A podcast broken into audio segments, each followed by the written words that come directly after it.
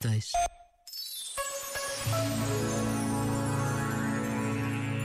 A política, afirmou recentemente o Papa Francisco, é antes de tudo a arte do encontro. Certamente este encontro vive-se acolhendo o outro e aceitando a sua diferença num diálogo respeitador. Como cristãos, todavia, há mais. Dado que o Evangelho nos pede que amemos os nossos inimigos, não posso contentar-me com um diálogo superficial e formal, como as negociações, muitas vezes hostis entre partidos políticos.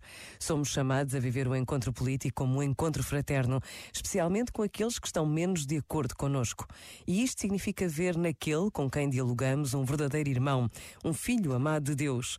Então, esta arte do encontro começa com uma mudança de perspectiva sobre o outro, com aceitação e respeito incondicionais pela sua pessoa.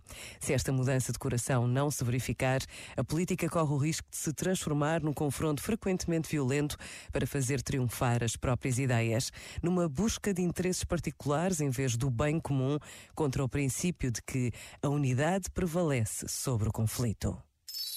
Este momento está disponível em podcast no site e na app da RGF.